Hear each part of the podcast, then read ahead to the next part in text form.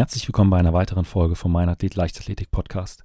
Für die heutige Folge habe ich mich mit der 100 Meter Hürdensprinterin Pamela Dudkiewicz getroffen. Pamela zählt mit ihrer Bronzemedaille bei den Weltmeisterschaften 2017, ihrer Silbermedaille bei der EM 2018 in Berlin und einer Bestzeit von 12,61 Sekunden zu den besten deutschen 100 Meter Hürdensprinterinnen aller Zeiten. Wir haben uns im Interview darüber unterhalten, wie sie den Weg in die Spitze gefunden hat, darüber, wie sie sich unmittelbar auf einen Wettkampf vorbereitet und was eigentlich eine Top-Hürdensprinterin mitbringen muss. Mein Name ist Benjamin Brömme und jetzt viel Spaß mit der neuesten Folge. Ich muss sagen, äh, die WM in London 2017, das war, ich habe noch nie, noch nie, noch nie in meinem Leben so viele Emotionen auf einmal gespürt.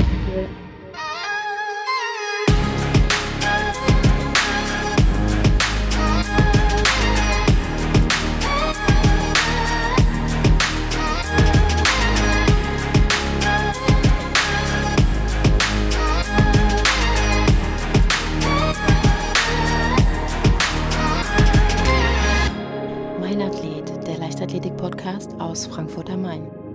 Da komme ich doch direkt zu meiner ersten Frage und die wäre, ähm, was würdest du sagen, wenn jemand zu dir kommt und behauptet oder sagt, was muss ich mir denn bei einem 100-Meter-Sprint äh, zehn Hürden in den Weg stellen? Mhm. Ja, das frage ich mich manchmal tatsächlich auch. Deswegen wäre es nicht so leicht, das zu beantworten. Ähm, also sozusagen, was der Reiz daran ja, genau. ist. Ähm, ich muss echt sagen, ich hadere auch oft und denke so, mein Gott, warum sind diese Dinger im Weg? Äh, Gerade auslaufen wäre auf jeden Fall leichter. Ähm, aber es ist total spannend, äh, weil bei uns wirklich jeder Schritt ganz genau passen muss. Also ich hatte eine Saison 2016, äh, da bin ich schnell geworden, ähm, aber habe das nicht auf, auf die Hürden ähm, transferieren können. Und dadurch ähm, bin ich immer viel zu dicht an die Hürde gekommen. Sieben Zentimeter, um genau zu sein. Es gibt da ja immer äh, Analysen. Äh, und diese sieben Zentimeter ähm, haben dann schon dazu geführt, dass ich über die Höhle gefallen bin. Also jedes Mal auf der Nase lag. Äh, und das ist die Schwierigkeit. Und das macht wirklich Spaß. Also es ist so eine kleine Hassliebe. Es macht wirklich Spaß, sich so da ins Detail zu, ähm, mit dem Detail zu beschäftigen und wirklich die Technik so auszufeilen. Aber manchmal ist es auch echt, da denke ich mir, wenn ich so ein 100 Meter Höhen, äh, so ein 100 Meter Rennen sehe, denke ich, meine Güte, warum habe ich diese Hürden im Weg? es geht doch viel leichter. Aber ich, ich habe mir die Disziplin nicht ausgesucht. Aber du würdest dann sagen, dass es so auch so ein Stück weit ist dieses äh, Spiel zwischen Technik und, und Geschwindigkeit. Dass, du hast gesagt, du wurdest da schneller, aber dann musstest du die Technik auch wieder anpassen, dass man da noch wirklich mehrere Sachen hat, an denen man feilen kann, um dann besser zu werden. Ja, es bringt nichts, nur schnell zu sein. Es bringt auch nichts, eine wahnsinnig gute Technik zu haben. Es bringt auch nichts, nur ein guten, gutes Rhythmusgefühl zwischen den Hürden zu haben. Also dieses Gesamtpaket.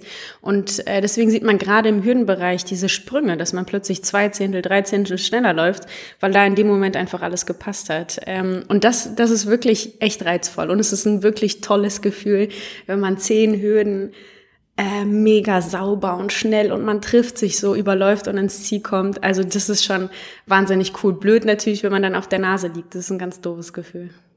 Und wie bist du eigentlich zur Leichtathletik gekommen?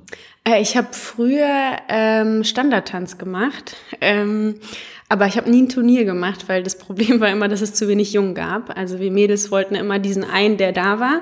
Und natürlich hat nur die Beste ihn bekommen. Aber ich hatte total viel Spaß. Und irgendwann ist mein Trainer, äh, das war damals noch in Kassel, äh, woanders hingezogen. Das wäre einfach zu weit, um das äh, regelmäßig zu machen. Und meine Mama ist ehemalige Leichtathletin, ist 800 Meter gelaufen. Und hat sie gesagt, ah, bei uns ist um die Ecke ein Verein, möchtest du nicht mal mitgehen und, und schau dir das doch mal an. Und ich war immer so ein, wie sagt man das? Also ich hing immer ganz extrem an meiner Mama und ich weiß noch, ich bin zum ersten Training gegangen, habe gesagt, Mama, komm, ich bleib erstmal hier sitzen und guck mir das Ganze an. Und meine Mutter musste mich immer schieben, was auch gut ist. Und ich habe aber sofort Spaß gehabt. Also mir hat es so viel Spaß gemacht, dass man werfen kann, laufen kann, Höhen sprinten kann. Also dieses ganze Repertoire an Bewegung fand ich so toll. Äh, und dann bin ich dabei geblieben. Und äh, wie bist du dann zu den Hürden gekommen? Ich habe lange alles gemacht, bin sogar 2005, wenn ich mich nicht irre, deutsche Vize-Blocksprint-Sprungmeisterin okay. geworden. Da war ich super stolz. Ich war auch der Star in Baunatal, also es war wirklich verrückt aus meinem kleinen Dorf da. Ähm, und da hat konnte ich eigentlich schon immer Weitsprung, die Hürden und den Sprint. Das konnte ich schon immer am besten. Und irgendwie, das ist ja das, was ich am Anfang so ein bisschen probiert habe anzudeuten. Es ist ja nicht so, dass ich mir aussuche, ich bin jetzt Weitspringerin, sondern irgendwie lag mir der Hürdensprint am besten. Ich hatte da die besten Erfolge. Ich war irgendwie mir wurde immer gesagt, ich habe ein gutes rhythmisches Gefühl. Ich wollte gerade fragen, kann es sein, dass ja. das vielleicht irgendwie von dem, vom Standardtanz? Ja, das denke ich auch manchmal. Vielleicht habe ich ein gutes Rhythmusgefühl. Ja. ja, also irgendwie hatte ich, ich wusste, was ich da machen muss. Ja. Äh, und dann bin ich natürlich dabei geblieben. Und es macht ja dann auch echt Spaß, wenn man sich dann, bin ich dann zum TV Wattenscheid gekommen mit 16 äh, und habe mich dann auch nur noch damit beschäftigt und äh, habe dann auch recht schnell Fortschritte gemerkt. Ja. Und dann äh, ist natürlich der Ehrgeiz da. Genau, ja, es macht ja Spaß. Ja. Wenn man was kann, ist immer cool. Ja. Und würdest du sagen, dass man äh, gerade beim Hürdensprint auch viel fürs äh, normale Leben mitnehmen kann? Mhm. Ähm, vielleicht würde ich das ähm, so ein bisschen verallgemeinern. Also ich glaube generell, Leistungssportler, ich habe das Gefühl, diese zehn Jahre Leistungssport, die ich jetzt schon mache, das ist so eine komprimierte ähm, Lebenserfahrung. Also was man alles, so dieser Umgang mit unterschiedlichen Menschen, Niederlagen, Herausforderungen, ähm, aber auch Umgang mit Erfolg oder Konkurrenz, Vergleich, äh, Fokus. Also, also es gibt so viele Elemente. Ähm, ich habe auch mich selber wahnsinnig gut kennengelernt durch den Sport. Ähm, und ich glaube, dass, dass der das so ein bisschen ähm, sozusagen verschnellert, diese ganze Erfahrung, die man sonst so im Leben äh, vielleicht länger gebraucht hätte dafür. Und der Hürdensprint, manchmal denke ich, das ist echt symbolisch fürs Leben. Also dieses äh, Hindernisse im Weg haben und dann hat man was geschafft und stellt sich wieder hinten an und wiederholt das Ganze und die nächste Herausforderung. Also ganz häufig, wenn wir dann in der Vorbereitung zwölf Hürden laufen, was wahnsinnig anstrengend ist, oder bis 14, die manchmal sogar ähm, steigern und äh, man da fünfmal an der Startlinie steht und jedes Mal denkt, oh Gott, und nochmal. Äh, dann denke ich schon, irgendwie ist es auch wie im Leben. Also gibt da schon äh, viele Parallel, Parallelen. Ja. Und ähm, deine Karriere verlief ja auch nicht geradlinig. Also du hattest viel äh, mit, mit Verletzungen zu kämpfen. Du warst mal äh, in, an deiner Uni äh, mhm. bei, einem, bei einem Unfall, bei einer Hochbahn mhm. äh, leider mit dabei, hattest äh, dich dabei verletzt. Mhm. Du hattest ein Schleudertrauma und auch eine ja. ganze Weile damit zu kämpfen. Und ähm, während einer der Verletzungspausen hast du auch eine Ernährungsumstellung äh, mhm. äh, vollzogen. Mhm. Und äh, würdest du sagen, dass das auch ein, ein Schlüssel zu deinem absoluten Durchbruch dann am Ende war? Mhm. Oh, das ist total schwierig, das so zu beantworten. Aber was man auf jeden Fall sagen kann, 2015 im, im Februar, da bin ich so langsam in Form gekommen und bin zum ersten Mal die Norm für die EM gelaufen, für die Hallen-EM. Und im gleichen Moment habe ich mir alle möglichen Bänder in den Füßen gerissen. Das war bei der Deutschen Meisterschaft in der Halle in Leipzig. Beim Auslaufen? Nee, in Karlsruhe. Genau, beim Auslaufen ist ja, man läuft ja quasi die Kurve hoch und dann geht noch ein kurzer, so ein Meter ist dann auch noch ebenmäßig. Ja. Und ich bin genau in dieser Kante umgeknickt. Erst mit dem einen wollte mich in die Matte mit den anderen Fuß retten. Also es war Pech hoch zehn, muss man ja mal wirklich sagen. Ja. Und auch wirklich die Innenbänder weg, die Außenbänder weg. Ähm, ich weiß noch, dass ich zur Siegerehrung, also wir haben dann natürlich gleich Bandage drauf gemacht, zur Siegerehrung getapst bin und dann noch gesagt habe, ja, ja, das ist schon gut, bis zur EM ist alles so, wie ich dann halt bin, das, das passt schon. Und dann sind wir von Karlsruhe, ich weiß nicht wie viele Stunden zurück nach Wattenscheid und ich lag die ganze Zeit, hatte die Beine hochgelegt. Dann möchte ich aufstehen und ich kann noch nicht mal den großen Zeh auf dem Boden. Und mein Trainer hat mich damals in meine Wohnung getragen und ich bin da noch so irgendwie kriechend über den Boden gegangen. Also es hat länger gedauert. Aber ich würde diesen Moment als ähm, so als Wendepunkt bezeichnen, weil ich wusste, der Sommer ist auch nicht mehr zu retten. Äh, dafür hatte ich einfach zu der Zeit noch nicht so gute äh, physiotherapeutische und ärztliche Behandlung. Besonders die Erz Erstbehandlung war nicht gut. Ähm, und ich hatte verdammt viel Zeit, einfach mal über Dinge nachzudenken, weil ich muss sagen, ich hatte immer die Sorge, äh, was Neues auszuprobieren, weil vielleicht dann das, was ich jetzt gerade habe, irgendwie in Gefahr sein könnte. Ich habe schon recht früh festgestellt, dass ich, ähm, als ich so in die Pubertät kam, dass ich so ein bisschen was zugenommen habe. Dann bin ich ins Internat gezogen, war danach natürlich, war da auf das Essen ähm, der Mensa angewiesen, was einfach nicht optimal ja. war. Also das Mittagessen war in Ordnung, aber abends Weißbrot und all sowas. Also auch manchmal Pizza, wo du nicht sportlergerecht. Ja. Ähm, und habe dann auf eigene Faust recht viel probiert. Äh, ich habe auch ein Jahr eine Ernährungsberatung gemacht von einem Ernährungsberater des DLVs. Ähm, hat sich rückblickend äh, herausgestellt, dass das nicht besonders individuell war und ich dann auch in einem Kaloriendefizit war über ein Jahr. Okay. Und sozusagen der Körper alle Kalorien bei sich halten wollte, weil er wusste, ey, das ist verdammt wenig, was ich da kriege. Was dann auch schlecht für die Regeneration ja, ist. Ja, absolut. Also leistungsorientiert trainieren war da sowieso schwierig. Äh, dann habe ich selber das mal in die Hand genommen und habe einmal Seht und so ein Zeug genommen. Was, was kann ich jetzt noch nicht mal mehr riechen. Was ist das? Ähm, das ist so ein, äh, so ein Pulver. Was steht denn da vorne drauf? Ich habe es seitdem nicht mehr in der Hand gehabt. Aber irgendwie so, ja, d -d -d, irgend okay. so ein Mix und damit sollst du deine äh, Mahlzeiten sogar ersetzen. Ähm, und ich fand das so furchtbar eklig. Ähm, aber ich auch sowas habe ich durchgezogen. Ähm, später habe ich dann Herbalife kennengelernt, was jetzt auch nicht die nicht das Durchschlag-Ding äh, war, ja. aber was, wo ich schon gemerkt habe, irgendwie passiert was. Also da waren vielleicht doch ein paar Nährstoffe richtig, die ich da zu mir genommen habe. Ähm, und habe dann, ähm, ich schlag diesen großen Bogen, weil es irgendwie doch wichtig ja, ist, klar, das in, in, in, Zusammenhang zu bringen.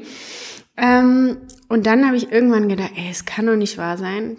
2015, so viel Zeit, ich will diese Zeit jetzt nutzen und nicht einfach irgendwie was ausprobieren, sondern ich habe dann schon gedacht, vielleicht habe ich irgendwas mit meinen Hormonen, vielleicht ist irgendwie was im Körper nicht richtig. Und äh, unser Vereinsmanager Michael Huke hat mir dann einen zweitägigen Aufenthalt in einem Krankenhaus bei uns in Bochum organisiert, in dem ich so einmal auf den Kopf gestellt wurde. Alles wurde durchgecheckt und ich bin kerngesund.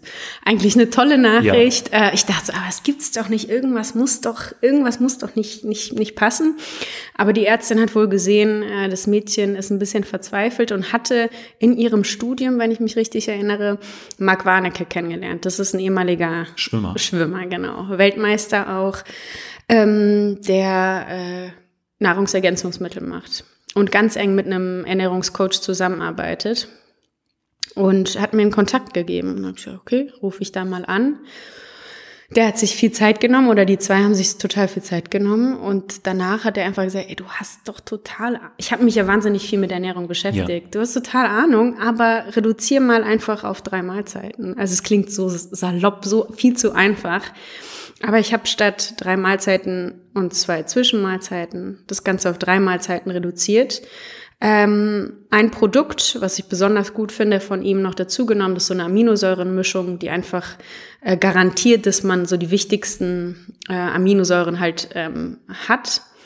Ähm, und dann sind die Funde gepurzelt. Und mit diesem Fundepurzeln ist natürlich auch diese mentale Last von mir gefallen. Also ich glaube, das ist der entscheidende Punkt. Also gewesen. es war gar nicht so, dass äh, die Leistungsfähigkeit dann nochmal so extrem mhm. zugenommen hat, sondern dass du mental einfach äh, stärker geworden bist dadurch. Ja, das würde ich sagen. Also ich, ich genau das, das ist es. Natürlich ist es ähm, auch Fakt, dass wenn man leichter ist, natürlich nicht, vielleicht nicht so lange Bodenkontakt hat und all sowas. Aber diesen mentalen Effekt, den ich ja gespürt habe, dieses plötzlich sich komplett darauf fokussieren, was da sich wohlfühlen, all das, was da so dazu kam, ähm, ich denke, das war entscheidend. Also war das im Vorfeld äh, dann teilweise nicht so wahrscheinlich bei Wettkämpfen, dass du dich dann unwohl gefühlt hast in deiner Haut oder mhm. war das so ein Grund? Ja, also ich habe mich nicht nur beim Wettkampf, auch beim Training. Also ich erinnere mich auch an Momente, ich habe schon ich weiß nicht, wie oft in den Spiegel geguckt, bevor ich da ähm, in die Halle gegangen bin, ob das nicht doch irgendwie zu eng ist. Ich habe meine Wettkampfhose über die, die Stuhllehne gehabt, damit es nicht so eng ist. Oder wenn äh, Zeit, Zeitungsartikel erschienen sind, ähm, da war mein erster Blick irgendwie nach einer, weiß ich nicht, nach westfälischen Meisterschaften oder so, oh, was für ein Foto ist es? Ist das Foto in Ordnung? Also okay. es war schon, Krass. ja, der Fokus war nicht, ähm, war nicht auf der Leistung. Da war viel zu viel viel zu viele Nebenschauplätze in meinem Kopf. Würdest du sagen, das geht vielen Frauen so in der Leichtathletik? Ich vermute das und ich muss sagen, als ich vor, ist ja mittlerweile auch schon zwei Jahre her, ähm, den Beitrag bei Wortathleten ähm, verfasst habe, wo ich eben darüber spreche, wie es mir da ging, äh, war die Resonanz so riesig. Mir haben so viele Mädels geschrieben, äh, dass ich denke, das geht ganz, ganz vielen so. Und ich würde mir wünschen, ähm, dass es da auch einen Ansprechpartner gibt. Also das war die Schwierigkeit bei mir. Ich hatte, meine Mama ist großartig, mein Papa, meine Freunde, aber jemanden, der einen da im Verein ist, jemanden an die Hand nimmt und sagt, komm, wir gucken jetzt alles durch. All das, was ich sozusagen selber probiert habe. Ja. Es wäre toll gewesen, wenn ich da jemanden hätte. Wir, keine Sorge, ich mache das, du gehst mit mir mit und wir checken das mal ab. Wie sieht denn dann deine Ernährung heute aus? Ähm, ich habe dann, äh, ja, das ist eigentlich ganz interessant, weil ich mich gerade wieder in einem Umbruch befinde. Okay. Äh, ich habe dann äh, morgens eigentlich immer gegessen, worauf ich Lust hatte, weil ich viele Jahre verzichtet habe und dann einfach festgestellt habe, ich muss es gar nicht. Also wenn ich Lust auf Schokolade hatte, habe ich es am Morgen gegessen. Mittags war äh, ja so dieses klassische kleine Kohlenhydratportion, Eiweiß, Gemüse. Und abends habe ich die Kohlenhydrate weggelassen. Oft, nicht immer, aber oft.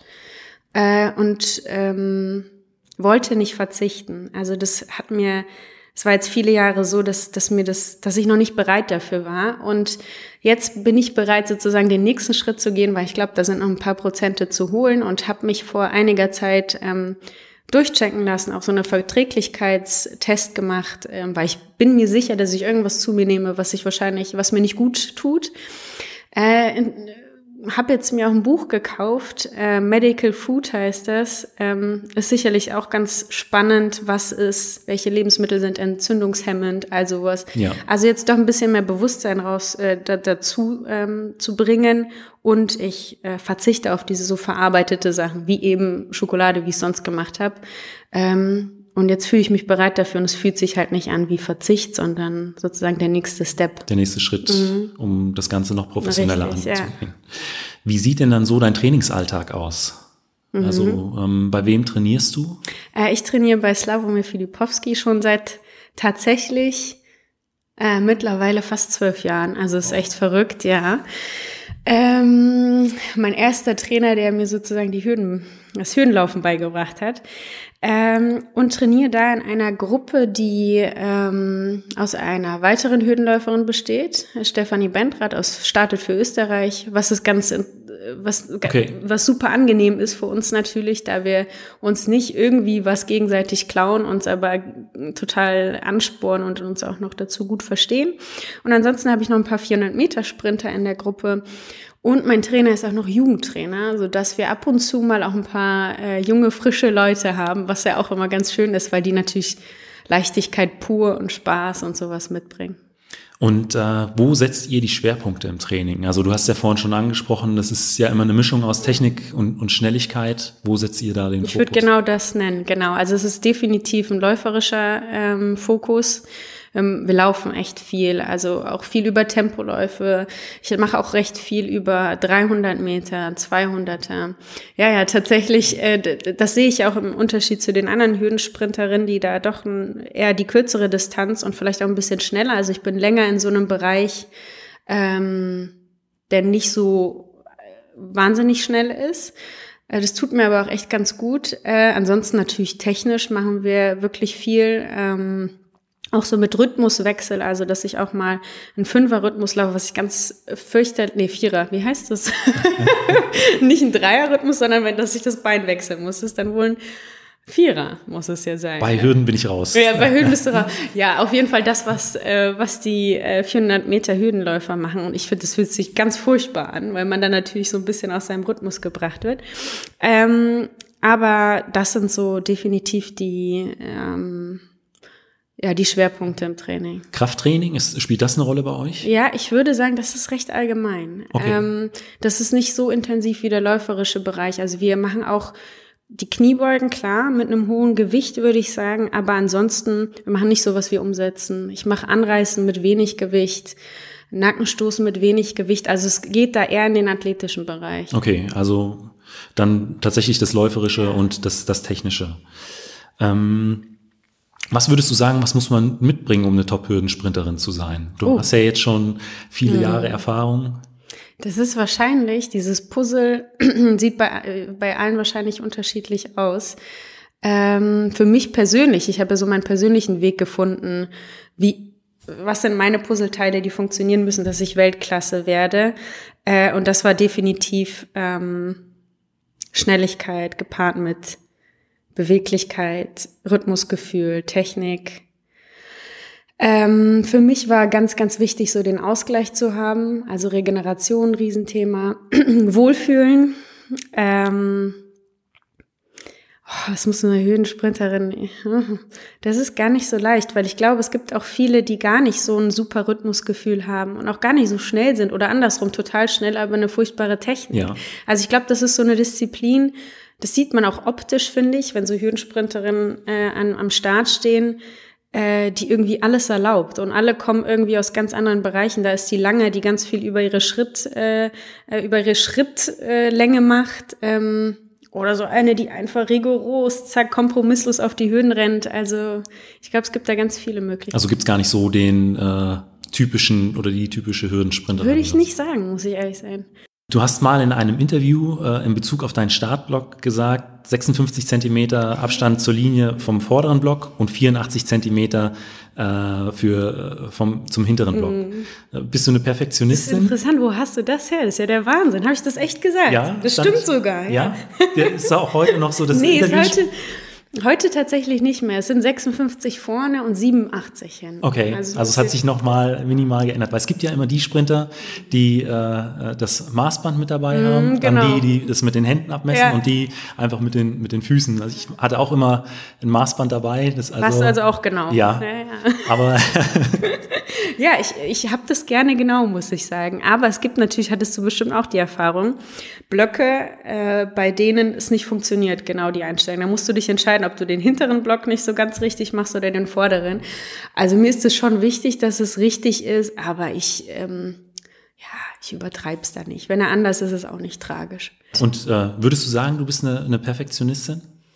Ja, ich glaube schon. Also ich würde jetzt lügen, wenn ich Nein sagen würde. Ich bin ein absoluter Planungsfreak, aber ich weiß nicht, ob es nicht jedem Athleten irgendwie so geht, weil wenn man irgendwie Sport, ich habe lange auch noch parallel dazu studiert, mache ich immer noch, aber ich habe aktuell ein Urlaubssemester.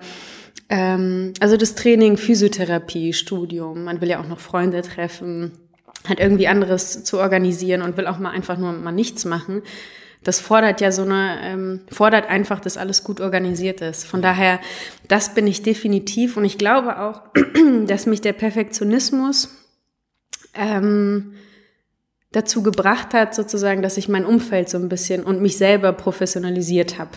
Ähm, und das hat mir sicherlich auch die Erfolge gebracht oder so der Weg über Rio, die Olympischen Spiele 2016 mit diesem Wahnsinnsjahr 2017 und das Jahr 2018 ist, war ganz, ganz herausfordernd, weil ich eigentlich kaum richtig trainieren konnte, äh, weil ich zwei Verletzungen hatte, unmittelbar vor der EM, was so das wichtigste Jahr war. Also diese EM in Berlin wurde ja so gehypt, alle ja. Athleten wollten äh, in Topform da sein. Ich natürlich auch, gerade nach dem letzten Jahr. Und ich glaube, durch diese schwierige Zeit hat mich mein Perfektionismus echt ganz gut äh, gebracht, ich muss aber sagen, an diesem Jahr ähm, hat mich der Perfektionismus so ein bisschen zerfressen. Also ich habe dann wahnsinnig hohe Ansprüche gehabt dieses Jahr.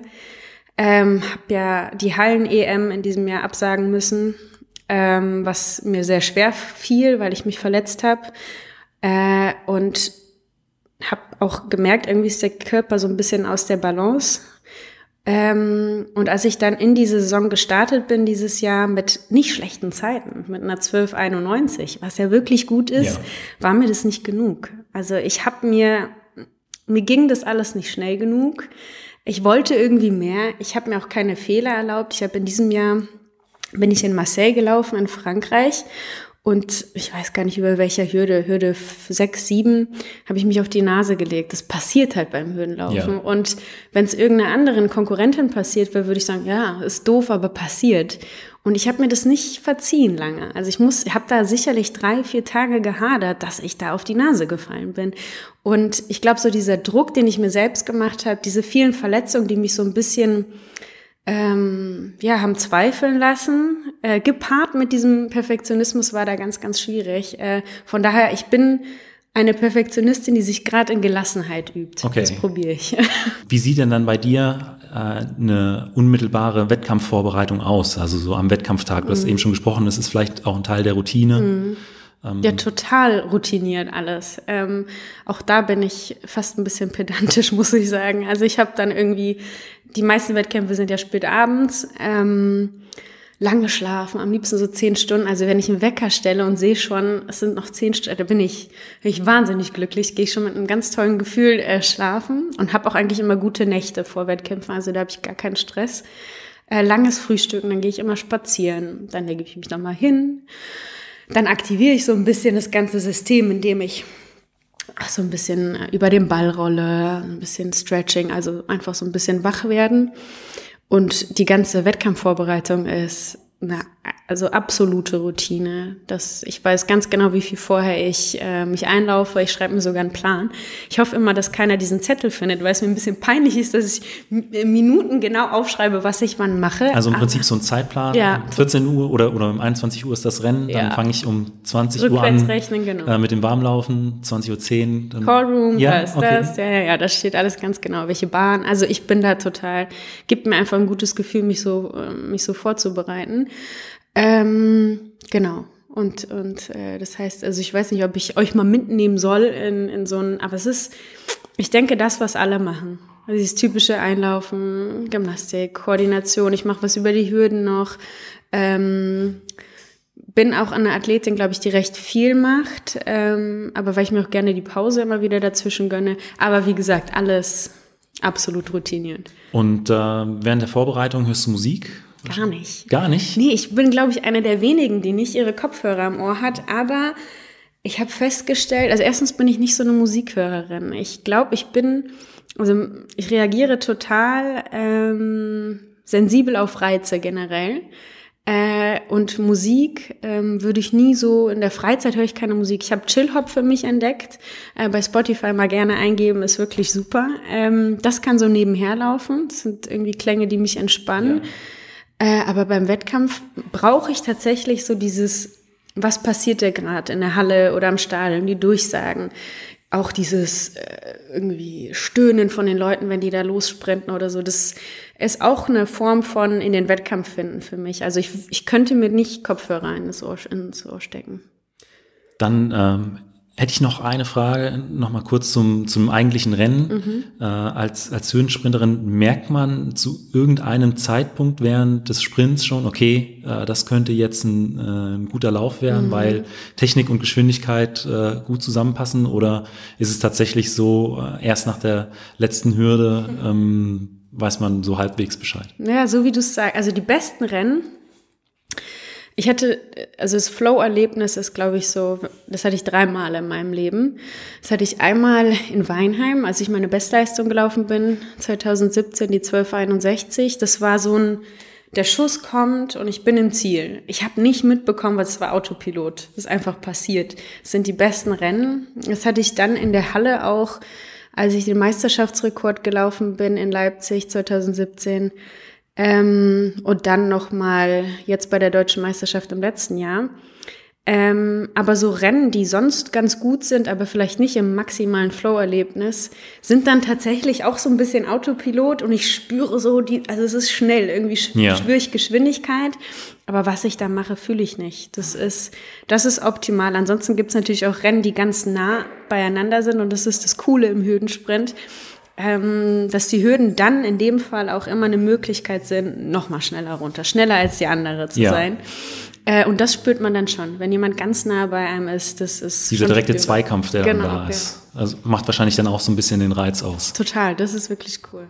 Und was sind die, was sind deine Ziele für die nächsten Jahre? Ähm, ja, dadurch, dass ich jetzt bei der WM in Doha nicht dabei bin, ähm, kam ganz, ganz schnell, ähm, das ist ja das Schöne in der Leichtathletik, jedes Jahr gibt's irgendwas, auf was man sich vorbereiten und freuen kann. Und im nächsten Jahr natürlich auch so ein ganz nettes Event mit den Olympischen Spielen. Ähm, ja, und die sind, also mein großes Ziel ist einfach, wie gesagt, ich über mich in Gelassenheit. Ich glaube, das ist noch ein wichtiger Punkt. Ich bin jetzt auch bereit, so ein bisschen noch weiter in der Ernährung zu fallen und somit auch an der Regeneration und generell an, an der Körperzusammenstellung. Äh, Im Training vertraue ich total auf meinen Trainer. Und wir gehen jetzt den Weg über eine Hallensaison, aber wahrscheinlich ohne Hallen-WM. Also komplett, kompletter Fokus auf Tokio. Und ich würde jetzt lügen, wenn ich sagen würde, oh ja, ich fahre da mal hin und guck, was da so bei rauskommt. Ähm, ich möchte einen guten Vorlauf machen. Das Halbfinale ist auch immer so ein Knackpunkt, um da ins Finale zu kommen. Und dann kann ich eigentlich nur das sagen, was ich immer sage, weil, und das ist auch das Coole an dieser Disziplin, ähm, du kannst Favoritin sein, aber du hast halt auch diese zehn Hürden im Weg stehen. Und wenn ich mich zurückdenke ans Jahr 2017 äh, in London, da stand neben mir die Weltrekordhalterin. Aber wenn du deine Nerven nicht unter Kontrolle hast in dem Moment, dann kannst du auch die schnellste der Welt sein und du kommst aber nicht als schnellste ja. ins Ziel. Ähm, von daher ist es dann im Ziel, ist, ähm, das Ziel ähm, in Tokio wird sein, einfach die Nerven beisammen zu haben und ich würde gerne, ich habe jetzt eine WM-Medaille, eine EM-Medaille und ich glaube, Olympische Spiele, da kriegen wir alle irgendwie Tränen und, und da glänzen unsere Augen. Von daher, ich würde da gerne nach, ja, nach großem streben, wenn sehr ich das schön. mal so sagen darf. Das hört sich sehr gut ja. an. Dann kommen wir jetzt schon zu den äh, fünf Fragen, die äh, ich mhm. jedem meiner Gäste stelle. Und da ist die erste immer, was war bisher dein größter Wettkampf? Also es muss nicht der erfolgreichste gewesen sein. Aber war es in dem Fall. Ja. Also ich muss sagen, äh, die WM in London 2017, das war, ich habe noch nie, noch nie, noch nie in meinem Leben so viele Emotionen auf einmal gespürt. Also das war, ähm, ich hatte ja eine gute Saison bis dahin schon und ähm, bin aber wirklich dahin gefahren mit dem Ziel, im Finale zu stehen. Und ähm, als ich dann ähm, mich vorbereitet habe fürs Finale, wusste ich, ey, du hast ja jetzt nichts mehr zu verlieren. Also selbst wenn du als Achte da ins Ziel kommst, ist alles wunderbar. Ja. Und ich glaube, das war auch die, Leichtathlet äh, die Leichtigkeit, die es da gebraucht hat. Ähm, und dann hatte ich echt ein gutes Rennen, wo ich noch recht viel mitbekommen habe, weil es war auch irgendwie eng. Ich bin auch gegen eine Hürde, das, das hat man sogar in der Slow Motion gesehen, dass die so ein bisschen abgesplittert ist durch die Spikes. Also äh, ich habe schon wahnsinnig viele Erinnerungen an das Rennen und ähm, auch so dieser Moment, ich war einfach zufrieden im Ziel. Ich wusste, so schlecht war das nicht. Das war so ein Mittelfeld. Und dann eher so ein beiläufiges auf die äh, Anzeigetafel zu schauen. Und dann tatsächlich wird die drei eingeblendet und dann kommt an mein Name die Deutschlandflagge. Das war einfach verrückt. Ist das in dem Moment, äh, realisiert man das dann tatsächlich? Nicht so oder? richtig, nicht so richtig. Also ich wusste auch gar nicht, was ich machen soll. ich wusste gar nicht, was macht man denn, wenn man dann jetzt so gewinnt? Was, also, was, und dann haben schon Leute da geschrien und dann waren plötzlich, ähm, mein Freund war da, meine Freundin Verena Seiler stand da, alle so, oh Gott, du, was, was hast du gemacht? Und also es war ein absoluter Hype plötzlich und ähm, ich erinnere mich noch, dann habe ich diese Flagge in die Hand bekommen, dachte, was, was, was passiert hier? Und dann wurde ich zum Interview gebeten und habe im Hintergrund gesehen, man hat da ja immer die Kamera, äh, dass Don Harper die Silber gewonnen hat und ja. Sally Pearson die Ehrenrunde drehen. Ich dachte, ich kann mir doch diesen Moment nicht nehmen lassen. Hab schnell das Interview und bin dann alleine noch diese Runde gelaufen und das Londoner Publikum war so dankbar auch. Also das war haben Leichtathletik, die verstehen die Leichtathletik und es war auch für, für den Athleten spürbar. Und danach ging so viel, war so viel Trubel und ich war da und da und da und da. Und am Schluss war ich auch noch bis um halb vier bei der Dopingkontrolle. Und natürlich kannst du kein Pipi nach sowas. Also ja. du bist ja völlig, ähm, bin dann noch mal abends oder in der Nacht um drei Uhr ins Stadion, in dieses leere Stadion gegangen und dachte so, wow, hier ist vor, vor vier Stunden war hier der Teufel los und diese Stille, also ich habe die absolut konserviert und in mir und finde den Moment, ich weiß nicht, ob es jemals nochmal so schön werden kann. Das war echt krass. Und äh, auf der anderen Seite dein bisher schwierigster Wettkampf? Ah, da muss ich überlegen. Also ich glaube tatsächlich, dass es die EM war. Die EM im letzten Jahr in Berlin, ähm, weil ja, wie ich es eben schon gesagt habe, ich war wahnsinnig heiß da drauf und ähm, das Olympiastadion ist so besonders und ich konnte auch 2008 bin ich da schon als Jugendliche bei der deutschen Meisterschaft gestartet. Da war natürlich nichts los, aber schon allein dieses Stadion ist so, das, das, man spürt, dass es einfach ja, nicht ja. irgendwie ein normales Stadion ist. Ähm, und ich wollte da einfach gut laufen und ich habe mich dann im wir waren dann im vorbereitenden Trainingslager, ähm, im Vorbereitungstrainingslager im, ähm, in Südafrika im April. Und ich habe schon echt intensiv trainiert und ähm, bin dann morgens aufgewacht nach einem intensiven Trainingstag und habe mich eingelaufen. Und wie aus dem Nichts hat's mich auf den Boden geworfen und ich habe ganz, ganz schlimme Rückenschmerzen gehabt. Konnte dann auch gar nicht richtig gehen. Und es war eine Blockade, die keiner irgendwie so richtig lösen konnte. Ähm, naja, schlussendlich bin ich drei Wochen noch da geblieben, wobei ich hätte einfach nach Hause fahren sollen und mich durchchecken lassen sollen, wollte unbedingt noch irgendwie trainieren. habe viel Zeit verloren. Am Schluss hat sich herausgestellt, neben der Blockade hatte ich auch noch einen Muskelfaserriss im Rücken. Alles hat sich verschoben und dann habe ich wieder ein bisschen Speed gefunden in den Mai rein. Da haben wir noch mal ein Trainingslager gemacht und habe aber schon gemerkt, irgendwie ist mein Körper anders. Bin immer mit dem zum Training gegangen und hatte das Gefühl, ey, nicht, dass heute was passiert. Und das ist schon immer ganz schlecht, wenn man so denkt. Und dann hatten wir eine ganz lange Einheit, ähm, sind gegeneinander Hürden gelaufen, was ja auch immer eine andere Intensität auch ist. Und dann sollte ich noch mal lange Hürden laufen. Also das heißt, ich glaube, elf Hürden dadurch, dass mir recht viel fehlte. Und dann habe ich mir nochmal einen Muskelfaserriss im, im Oberschenkel geholt, ähm, weil der Körper schon so ermüdet war. Und da dachte ich, also jetzt funktioniert's, jetzt ist wirklich vorbei.